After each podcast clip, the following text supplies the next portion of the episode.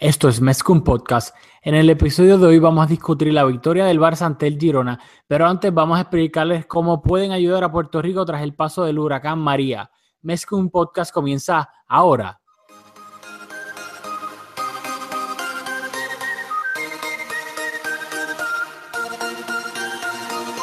Kevin Roland, contigo empezó todo. Som el club del món, que. Vinga vinga Catalunya! Apreteu els cinc cinturons, que ens ho passarem bé. Yo soy Rafael Lamoy junto a Julio Borras y esto es Mezcum Podcast, espacio dedicado totalmente a discutir la actualidad del Fútbol Club Barcelona. ¿Cómo estás, Rafa? Yo, este, estoy bien, mal, triste, emocionado por el Barça, triste por Puerto Rico. So, en verdad que este es como, como un yoyo, es una- un mixed emotions. Sí, sí, hay muchas emociones. Eh, nada, como todos saben, eh, en la madrugada del miércoles, el huracán María atravesó Puerto Rico, dejando miles de familias sin hogar. La isla está sin energía eléctrica, sin agua, está casi incomunicada. Y nada, para mí es bien curioso como que esta catástrofe nos ha dado contexto sobre las cosas que realmente importan en la vida. Hace unos días nos consumían unas cosas y ahora realmente parecen tonterías. Pero nada, este, los boricuas somos resilientes, somos solidarios y por eso estoy seguro que vamos a asumir este reto con, con tanta voluntad que el único resultado posible va a ser triunfar. Y nada, dicho lo anterior, eh, queremos utilizar nuestra plataforma para comunicarles de qué manera podemos apoyar a las personas, las organizaciones y todas las agencias que están llevando a cabo esfuerzos para atender la situación. Y con tanta necesidad, cualquier aportación, no importa el tamaño, de, ciertamente contribuyen y, nosotros desde el fondo de nuestro corazón vamos a agradecer su generosidad. Así que en la- las notas de, este episodio les vamos a poner los enlaces para que puedan entrar y hacer una aportación, la que sea, si así lo creen. No, eh, mejor no lo pudiste haber dicho. Este Julio, obviamente, tan pronto terminemos de grabar el podcast, este va a poner en, en los links de la cuenta de Twitter y también en el, en el profile de- del podcast todos los, los diferentes, porque obviamente, pues hay que, sabes, para que sepan, hay un montón de pues artistas puertorriqueños, deportistas, o sea, J-Lo, Daddy Yankee, José Juan Barea, este, eh, Molina eh, y, y muchos más, obviamente, son los que me acuerdo así por encimita, que están haciendo pues este campañas para recoger dinero y ayudar a todas las víctimas del, del huracán María en Puerto Rico, pues obviamente pues alimentos enlatados, agua, este, baterías para pues, flashlights, este, radio, eh, ahora mismo pues lo más triste, obviamente, además de pues las personas que perdieron sus hogares y las personas que lamentablemente perdieron la vida, que pues obviamente eso es lo más triste, eh, lo, lo otro es el, el- la incomunicación y esa impotencia de que tú pues probablemente sabes que tus familiares están bien, pero no tienes la mucha gente, por no decir la mayoría, no tiene manera de comunicarse con sus seres queridos para decirle, mira, estoy bien, relax, no te preocupes. O sea, yo por fortuna, eh, Julio y yo sí nos hemos podido comunicar con nuestros seres queridos y están bien, pero no todo el mundo ha tenido la misma suerte. Así que yo creo que eso es una de las peores cosas que ha pasado en este, en este huracán. Y otra cosa que dijo Julio también es lo que pues, te, te, te pone en contexto un poco, que sabes que cuando pasan estas cosas uno está preocupado pues por estupideces materiales o, whatever, lo que sea que no, pues que no es tan importante y cuando pasa algo así se contra, en verdad que a veces uno se, se daña la cabeza por cosas tan estúpidas y pensuacas y pues, ¿sabes? Verdad la- lo importante es que estemos aquí pues compartiendo con nuestros seres queridos y todo eso. Así que, Julio, ¿algo más que quieras añadir? Nada, como, como bien dice, ¿verdad? Hay maneras bien diferentes de aportar. Hace, hace poco vi un comunicado de, me parece que fue de la oficina de prensa de la Fortaleza, pidiendo que si se va a hacer una, una aportación, imagino que económica, me imagino que se referían a económica, una donación que lo hagan a través de, de una página que se llama Unidos por Puerto Rico. Me parece que es una iniciativa de la primera dama y de esa manera se canaliza a través del gobierno y debe ser más eficiente porque dado que ellos han hecho un, recorrido por la isla, pueden identificar las, las necesidades, ¿verdad? Pero no todos podemos, ¿verdad? Hacer una, donación, donar dinero, así que lo que puedan o quieran, hay muchas otras maneras, hay organizaciones que están recogiendo efectos de primera necesidad, cualquier otra, otra cosa que pueda ser útil en un momento como este, así que de nuevo vamos a colocar algunos en la página, si no, eh, en sus buscadores, en la ciudad que estén, eh, identifiquen un lugar, un, centro de acopio donde puedan llevar las cosas y, estoy seguro que van a llegar a, buenas manos y de nuevo, cualquier aportación lo vamos a agradecer con todo porque, como saben, Rafa y yo somos boricuas y esto nos toca bien de cerca, así que nada, vamos para adelante. Así mismo es, puñeta. Este, pues nada, ya lo saben, así que, ¿sabes? por favor, lo que puedan, 2, 3 dólares, 4, 5, obviamente lo que puedan. Y en, la, en los links oficiales que vamos a poner, obviamente tampoco es que se pongan a donar dinero ahí a lo loco, sino a, a, a los links oficiales pues de la primera dama o de los artistas que están pues, pues usando ese dinero para, para ayudar a Puerto Rico. Este, that being said, ya dicho eso, vamos a a pasar ahora al fútbol, por lo que estamos acá. Este, hoy jugó el, el Barça ante el Girona, visitó al Girona en Montilivi, derby, el nuevo derby catalán, eh, y el Barcelona ganó 3-0.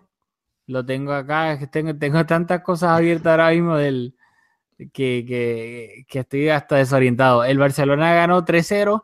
El primer gol fue un autogol de Adai, el segundo también fue un autogol de Gorka Iraizos. Y el tercero fue un gol de, Luis Suárez. Y el Barça salió de la siguiente manera. Eh, a Marc-André en la portería. Sergi Roberto de lateral derecho. Javier Macherano y Samuel Untiti, pareja de centrales. Lateral izquierdo Jordi Alba. En este caso, Piqué se encontraba en el banco tomando descanso. Macherano jugaba de titular por segundo partido consecutivo. Hay que recordarles que en el partido pasado fue un Titi el que descansó. Ahora le tocó a Piqué. En el medio campo, Sergio Busquets en el banco, descansando rotaciones de Valverde. Iván Rakitic ocupó el lugar de Busquets en el medio centro. De interiores jugaron Andrés Iniesta y Paulinho jugando su segundo partido consecutivo como titular en el Barcelona. Y arriba jugaron, volvió el 4-3-3 asimétrico. Eh, Alex Vidal ocupó el, puesto de, extremo derecho. Lionel Messi jugó de, de 10. Ya acá a Julio no le gusta usar eso de falso 9 porque Luis Suárez estuvo al lado de él jugando de 9. Así que esa fue la, la alineación del Barcelona. ¿Algo que me quieras comentarle de la alineación, Julio? Me parece que, las posiciones, particularmente de los, tres del frente, fueron bastante intercambiables. Por momentos, hoy vi a Luis Suárez más pegado a la banda izquierda del usual y, y Alex Vidal en algunos momentos también cambiaba de banda, aunque su posición principal fue por la banda derecha, pero creo que lo, lo comentas bien. Y a mí lo que, ¿sabes? Claramente nos vamos dando cuenta de los gustos de Valverde o lo que cuando un jugador no está, ¿quién entre comillas es el plan A, quién es el plan B? Claramente para Valverde, el plan B a Busquets es Rakitic. O sea, creo que ya nos hemos podido dar cuenta de eso. y, y, qué bueno porque ese recambio nos había costado encontrarlo. No lo habíamos encontrado. Con Macharano no nos dio resultados, por eso terminó jugando en la saga central. Así que Rakitic me parece que lo hace bastante bien, aunque este no fue el mejor partido. No, y, además otro, otro indicio es que cuando jueguen Alex Vidal y Sergi Roberto, claramente el Sergi Roberto es el que va a ser el lateral derecho, mientras Alex Vidal es el que va a ser el extremo derecho. Valverde, yo creo que como todos nosotros y cualquier persona con sentido común y un par de ojos, se dio cuenta de que Alex Vidal de lateral es un desastre, no tiene los, los mecanismos de defensa, ni los tiene, ni los ha aprendido, ni nada. Así que él dijo, mira, claramente tú venías del Sevilla jugando de extremo derecho casi todo el tiempo, así que yo te voy a poner ahí arriba, tú corre, que eres rápido y olvídate, o sea, ayuda defensivamente, pero en ti no va a recaer la responsabilidad defensiva como tal de ser el lateral derecho. Lo, lo que has visto entre Deulofeu y Alex Vidal, ¿por quién te inclinas? No, es que lo que me pasa con los dos es que, y, y quiero pues recalcar su actitud, o sea, los dos juegan duro. Yo sé que eso es clichoso, etcétera, pero juegan con, con ganas, este, pelean balones, tiran eh, desmarques al espacio, o sea, pero yo no creo que en verdad ninguno todavía haya demostrado que está por encima del otro. Yo creo que, que eso está bueno hasta cierto punto porque entonces el otro va a decir o va a pensar que le puede ganar el puesto al otro, valga la redundancia. Así que mientras yo creo que no haya uno que, que sobresalga más que el otro, pues van a tener esa competencia ahí por ese puesto de extremo derecho, obviamente, cuando es lo que llega Dembele de, de la lesión. De acuerdo. ¿Algún otro jugador que tengas comentarios?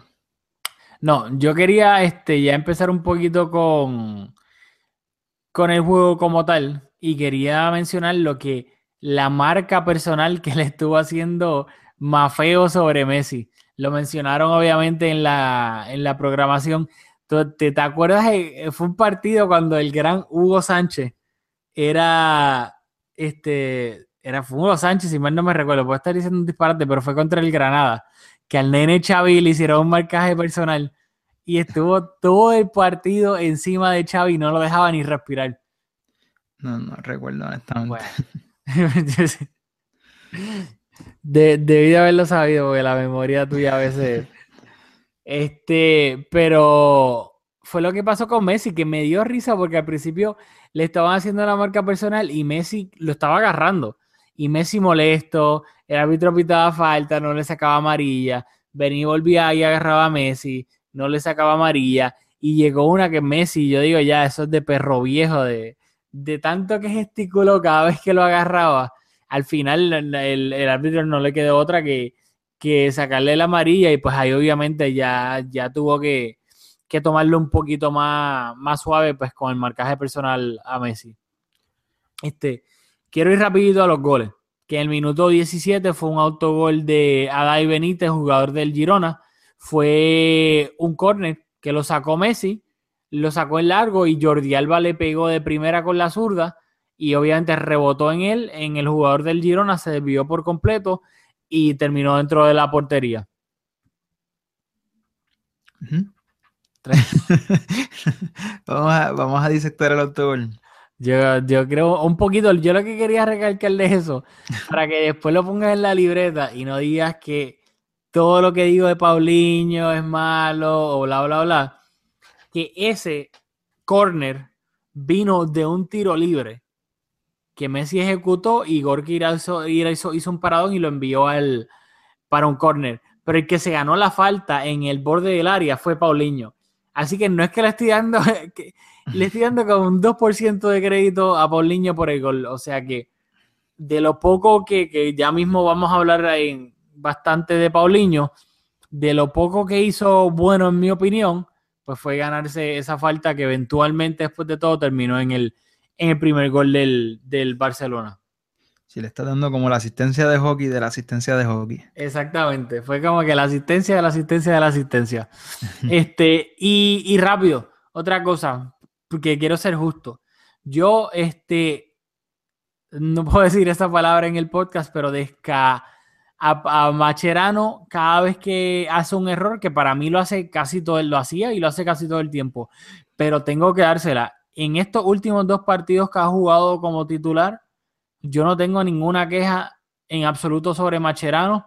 No ha cometido ningún error grave que haya, obviamente no llevado un gol, pero que haya llevado a una ocasión clara de gol. Inclusive hoy en el minuto 21, un Titi hizo un, un horror, hizo un pase malísimo, este, con la defensa, eh, hizo un pase malísimo, él estando completamente solo atrás con Macherano, y Macherano tuvo que llegar junto a Rakitic en el último momento para despejar el remate del Girona, que sabrá Dios si hubiese terminado en gol. Así que quiero que conste en récord que cuando Macherano juega bien, lo digo.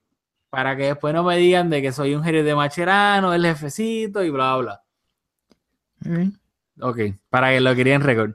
Luego, en el minuto 47 llegó el segundo gol del Barcelona, otro autogol de, del Girona, esta vez fue Gorky Sos, pero ya aquí yo creo que fue un poquito injusto. Alex Vidal llega a la línea de fondo, centro buscando a Luis Suárez, que fue un, perdón, llega a la línea de fondo y fue un pase, no fue un centro, un pase de taquito. Y Luis Suárez corre hacia el primer palo para rematar, pero el pase fue de tal manera que rebotó en Gorka y terminó entrando. Sí, o sea, fue, hicieron una pared primero, la recibe nuevamente Alex Vidal, hace un buen control, hace, me parece que un buen pase porque Luis Suárez tuvo oportunidad de, tocarla. Sin embargo, hace el movimiento y le pega el balón al portero y entra.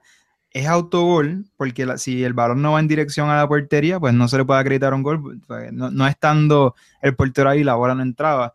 Así que por eso es que se le, no se le otorga el gol a, Alex Vidal, que lo celebró como si, como si fuera un gol de Luis Suárez estaba como confundido. Pero eh, es un autogol que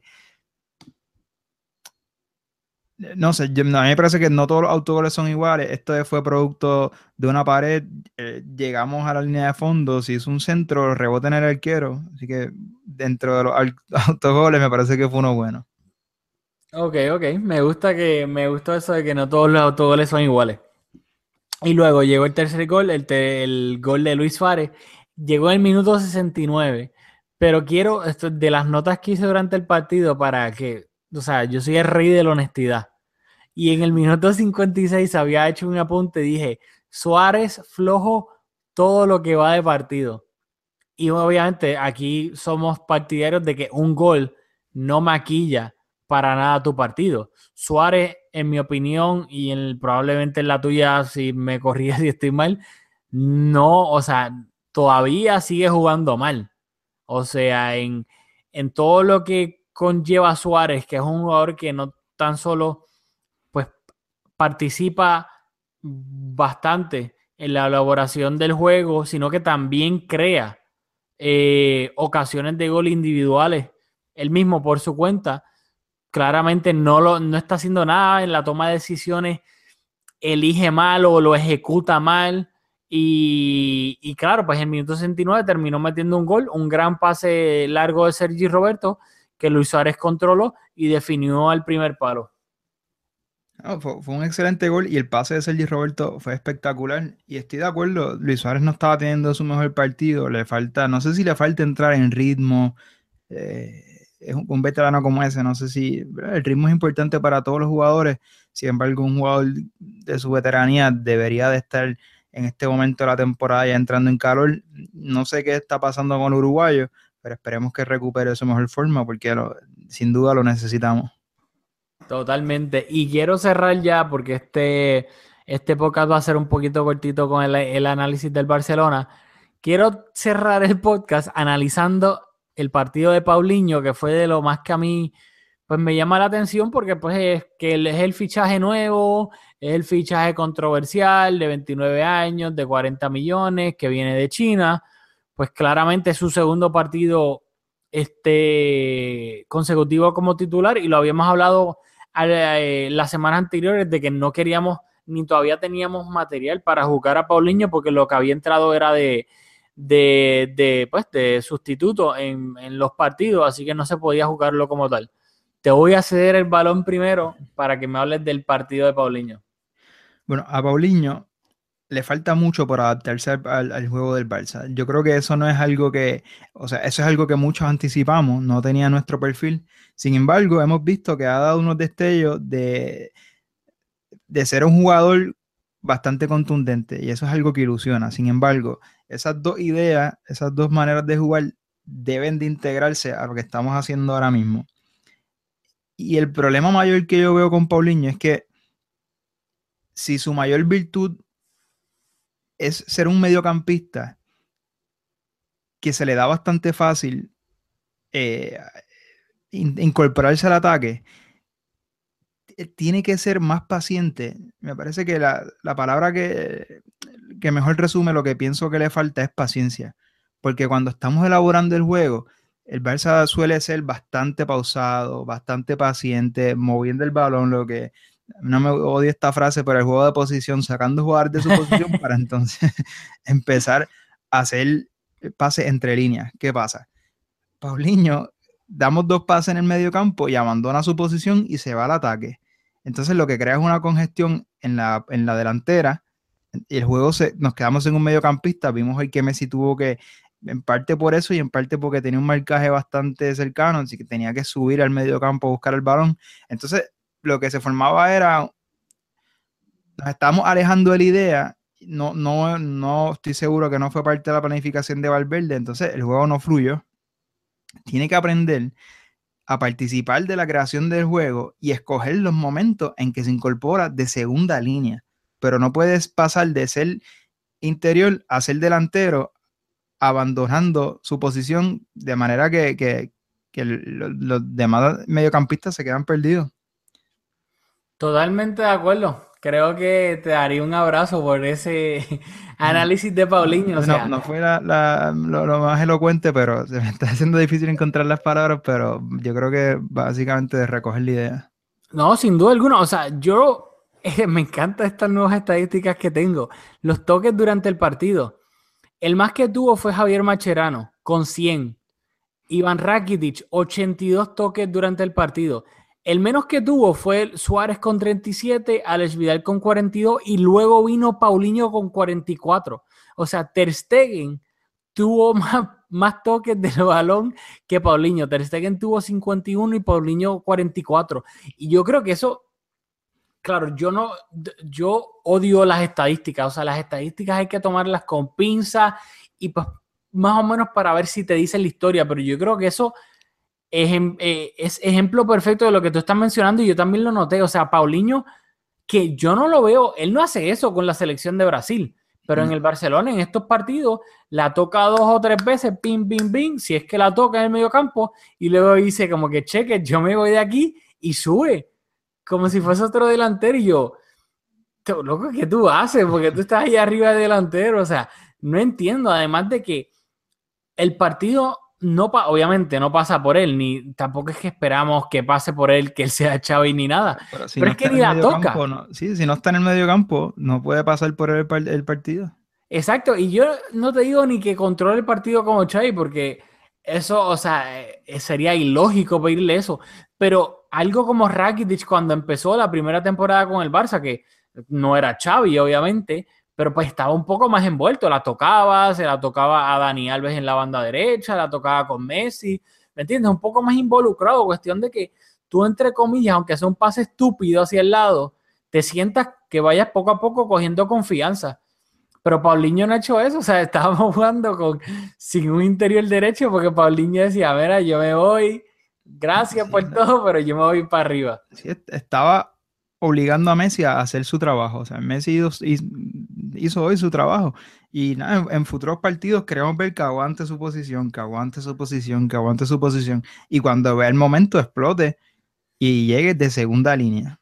Eso, es- yo creo que eso es todo lo que Valverde le, le pide a, a Paulinho. Exactamente, porque una cosa es, o sea, Paulinho claramente es un llegador como interior, pero una cosa es tú actually llegar de segunda línea, sorprender a alguien a que estar ahí al lado de Luis Suárez como si fuesen los 12, los 12, mire yo que los dos centrales, los dos delanteros centros. Sí, Así no sé, que, el juego se vuelve más estático porque tiene, tienes a Alex Vidal por la banda derecha, tienes a los dos delanteros, a- bueno, a, Paulinho con el, con el delantero centro, tienes a Messi un poco detrás de ellos, tienes a Jordi Alba incorporándose por la banda izquierda con Iniesta detrás. Entonces, no, queda un vacío que lo trata de recoger Messi y Sergi Roberto en esa posición del campo, pero ese no es el trabajo de ellos tampoco. Entonces, crea un- ese, ese vacío, lo que crea es un desbalance en el campo donde otros jugadores tienen que asumir su rol, asumir su posición y, el juego se vuelve bastante estático y no, no debería de pasar. Y, pero dicho todo eso, creo que es un hábito que se puede revertir y no, no- no me parece que es algo fatal. No es el caso, por ejemplo, André Gómez, que es algo más técnico. Eh, Es algo que, que se puede, con un poco más de paciencia y un poco más de, de experiencia, pues lo, me parece a mí que lo puede corregir. Sí, o sea, creo que eso es clave mencionarlo. O sea, esto es algo que en mi opinión tiene solución. No es que, oh, Dios mío, cómo, qué desastre ni nada. Esto es adaptación, adaptación, práctica, práctica y práctica. That's it. O, Eso es todo. o inclusive eh, cambiar un poco la formación, soltar el 4-3-3 asimétrico, incorporarle un doble pivote y poner a Messi de 10. Esa es otra opción, que estoy loco porque en un partido, obviamente, no, no es un importante todavía, pero en, en algún partido en el Camp Nou, Valverde ponga un 4-2-3-1 para tratar con Paulinho y Busquets en el doble pivote. Estoy loco que lo haga. Eh, otra cosita rápido para terminar. El, el Madrid tiene a Sergio Ramos, ese es su capitán, minuto 90 y pico, el rey de los goles de cabeza. ¿Crees que ahora el Barça con Paulinho tiene su versión de Sergio Ramos? Bueno, el hoy el que falló eh, hizo la carrera excelente también, igual que el partido anterior que anotó, así que yo estoy bien esperanzado. Eso mismo pensé cuando lo vi cabecear solo. Es que me emociona tanto porque llega como un toro. O sea, Paulinho, que de por sí físicamente es un toro, sabe moverse dentro del área para buscar el cabezazo y librarse de la marca. Y con la, con la furia que llega, yo digo, y que se le mete en el medio, se va a llevar un cantazo, pero olvídate. Así Pero- que Casualmente hoy Sergio Ramos anotó de cabeza un gol que anularon a mi juicio injustamente, pero qué honesto eres. Fue un buen gol de cabeza. Ah, queríamos mencionar también que el caso de hoy, el partido de hoy fue un juego bastante curioso porque había la posibilidad, bueno, no, no- en este partido no, no- no me parece que hay posibilidad de conflicto de intereses, pero hay una situación bastante única y es que el City Football Group, que son dueños del Manchester City y tienen otros equipos en otras ligas del mundo, eh, acaban de adquirir parte de las acciones del Girona y ahora, ahora el Girona está, los dueños del Girona son el Girona Football Group y el City Football Group. Y casualmente, el Girona Football Group es encabezado por Pere Guardiola, que es el hermano menor de Pep y agente de Pep y agente de, de otros jugadores. Así que eso es bastante curioso porque se puede dar el caso, y aquí sí habría un conflicto de intereses, que el Girona, pero realmente es un caso bastante, o sea, bien improbable, que el Girona juegue en Champions, por ejemplo, contra el City, jugando con, contra un equipo cuyos dueños son los mismos. Y eso sería raro, o sea, eso no debería pasar, eso creo que pasa en la Liga Mexicana no debería pasar. No, claramente están haciendo, no chanchullo, pero están como este, buscando los loopholes este, con todo eso y va a ser interesante ver en los próximos años qué, qué medidas toma la UEFA respecto a esto, si es que toma alguna. Así que habrá que estar pendiente a eso. Y quiero terminar el, el, pues el análisis del, del partido y el podcast, que hay que obviamente siempre me gusta recordarle a todo nuestro público las posiciones, la tabla de la Liga Santander. Eh, en el primer lugar, el Fútbol Club Barcelona con 18 puntos.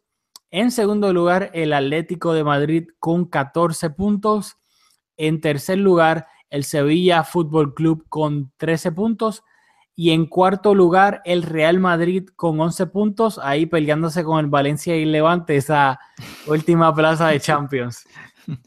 También, Otra cosa que, que queríamos mencionar es que un portal desveló las variables de, de Dembele. ¿Quieres que lo mencionas tú o lo menciono No, yo? no, zúmbalas tú ahí rapidito. Que eso es algo que no, también ha causado bastante intriga entre los aficionados del Barça y, y en el mundo del fútbol, porque este fichaje en verdad, eh, m- me parece a mí que marca una etapa, un antes y un después, y junto con el de Neymar en cuanto al mercado de fichajes en el fútbol. Y es que el Barça va a pagar 5 millones de cada 25 partidos que dispute Dembele, llegando hasta un máximo de 20 millones. O sea que si juega 25 partidos, se abonan 5 millones más. Si juega 50, se abonan 5 millones más. Hasta un máximo de 20, así que ahí hay 20. Además, el Dortmund cobraría 5 millones por cada participación en la Champions y por cada título de Champions que conquiste el Barça. Hasta un máximo de 10 millones por cada uno de esos dos obje- ob- objetivos. O sea, que si el Barça gana dos Champions, ahí hay 10 millones. Si gana tres, siguen siendo 10. Y si participa en dos Champions, que es bastante probable dado cómo está estructura- estructurada la liga, se abonan 10 millones más, 5 por cada una. Así que viendo las variables, las últimas dos que comentamos, y si ganamos la Champions y si participamos, pues una de ellas es bastante, ya esos 10 millones de si participamos, ya hay que darlos por- como parte de- de- del fichaje, así que ahí abonamos 10 más. Y en cuanto a los partidos que dispute, pues ahí está un poco más, más complejo, dado que Dembélé, como lo hemos hablado, está lesionado, así que ya veremos cuántos de esos posibles 20 se llegan a abonar. Ok, so en resumidas cuentas voy a hacer aquí este, un resumen en arroyo y habichuela. El Barça pagó 105 millones de euros fijos por Dembélé. Luego había unas variables que pues no se sabían que podía, el, podía llegar a subir eventualmente ese fichaje hasta 140 y pico, 150 millones. De esos 105 millones fijos que pagó el Barcelona, ya el Barça ha pagado 70 millones y tiene que pagar los restantes 35 antes del próximo julio, del 1 de julio del año que viene de 2018, como cantidad fija. Ya ahí estarían los 105 millones fijos. Y luego, como dijo Julio, pues ya ahí ya les mencionó las variables que no las voy a, volver a repetir. Pero en cuanto al, a lo que único que se ha pagado todavía, que fue lo, lo único que se ha pagado, que fue la, el fijo del fichaje, que fueron 105 millones de euros, el Barça ya pagó 70. Y antes de julio del año que viene tiene que pagar los 35 restantes. Muy bien. Facilito. Este, bueno, ya terminamos el análisis del Barcelona Girona. De nuevo, este, pues vamos a terminar el podcast. Este, obviamente exhortándolos a que nos sigan en las redes sociales de tanto el podcast, eh, Mezcum Podcast en Facebook y Twitter. Asimismo, en nuestras cuentas personales, eh, a Julio en Twitter en at borras con dos R's, Julio at borras Julio, a mí en at aldamuy con dos Y al final, at aldamuy en Twitter también, porque ahí pues obviamente además de estar publicando el podcast, le vamos a estar este, poniendo la información de, de cómo pueden ayudar y donar para el huracán, pues para Puerto Rico, luego del, del paso del huracán María, que después dejó devastado a la isla. Ahí le vamos a poner los links de todos los, los websites oficiales donde ustedes pues obviamente con lo mínimo que puedan pueden cooperar y pues claramente van a estar ayudando a alguna persona, algún niño en Puerto Rico que ahora mismo pues tal vez no, no tiene comida o no tiene agua. Así que ahí le vamos a estar brindando todo eso. También recuerden que por favor en, en iTunes déjennos reviews este, eh, en iTunes porque mientras más lo hagan, más reviews nos hagan, más este, nos den buen rating con cinco estrellas, más el podcast le va a llegar, pues obviamente el podcast le va a llegar a más personas que tal vez no saben que existe. Así que pues de esa manera no tan solo pues obviamente nos ayudan a regar la voz para que haya más personas que escuchen el podcast sobre el Barcelona, sino que también pues más personas se puedan enterar sobre eh, pues el, desastre natural que pasó en Puerto Rico y puedan ayudar este cooperando con dinero, obviamente lo, lo más que puedan o lo más poquito que puedan, lo que sea. Así que nada, este nos vemos en la próxima luego para el análisis del partido de Champions del Barcelona contra el Sporting Club de Portugal de Matiu el miércoles en la Champions League. ¡Boom!